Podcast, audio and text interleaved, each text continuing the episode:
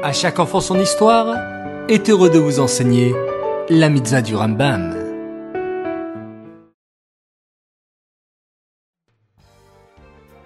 Bonjour les enfants, Bokertov, content de vous retrouver, j'espère que vous êtes en pleine forme. Baou Hashem. Aujourd'hui, nous avons une mitzvah du Rambam, qui est la mitzvah positive numéro 106. Il s'agit du commandement qui nous a été enjoint au sujet de la Nida et comment à l'époque du Beth Amikdash, on pouvait rendre impurs les autres. Une grande partie des lois de pureté et d'impureté étaient uniquement observées à l'époque du Beth. C'est-à-dire qu'il y a toujours la notion d'impureté de nos jours, mais il y a celle dont on peut encore se purifier avec le mikvé.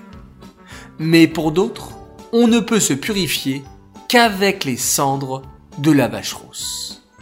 En revanche, à l'époque du Beth il y avait des gens qui faisaient très très attention à toutes les lois de pureté et d'impureté, que ce soit dans les aliments qu'ils mangeaient et qu'ils touchaient, ainsi que dans les objets qu'ils touchaient, et aussi les personnes qui les saluaient à l'intérieur ou à l'extérieur de chez eux. Ces personnes étaient appelées des Chaverim.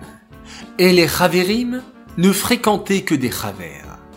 Et il y avait d'autres gens qui faisaient moins attention aux lois de pureté et d'impureté, et donc ils n'étaient pas appelés Chaver.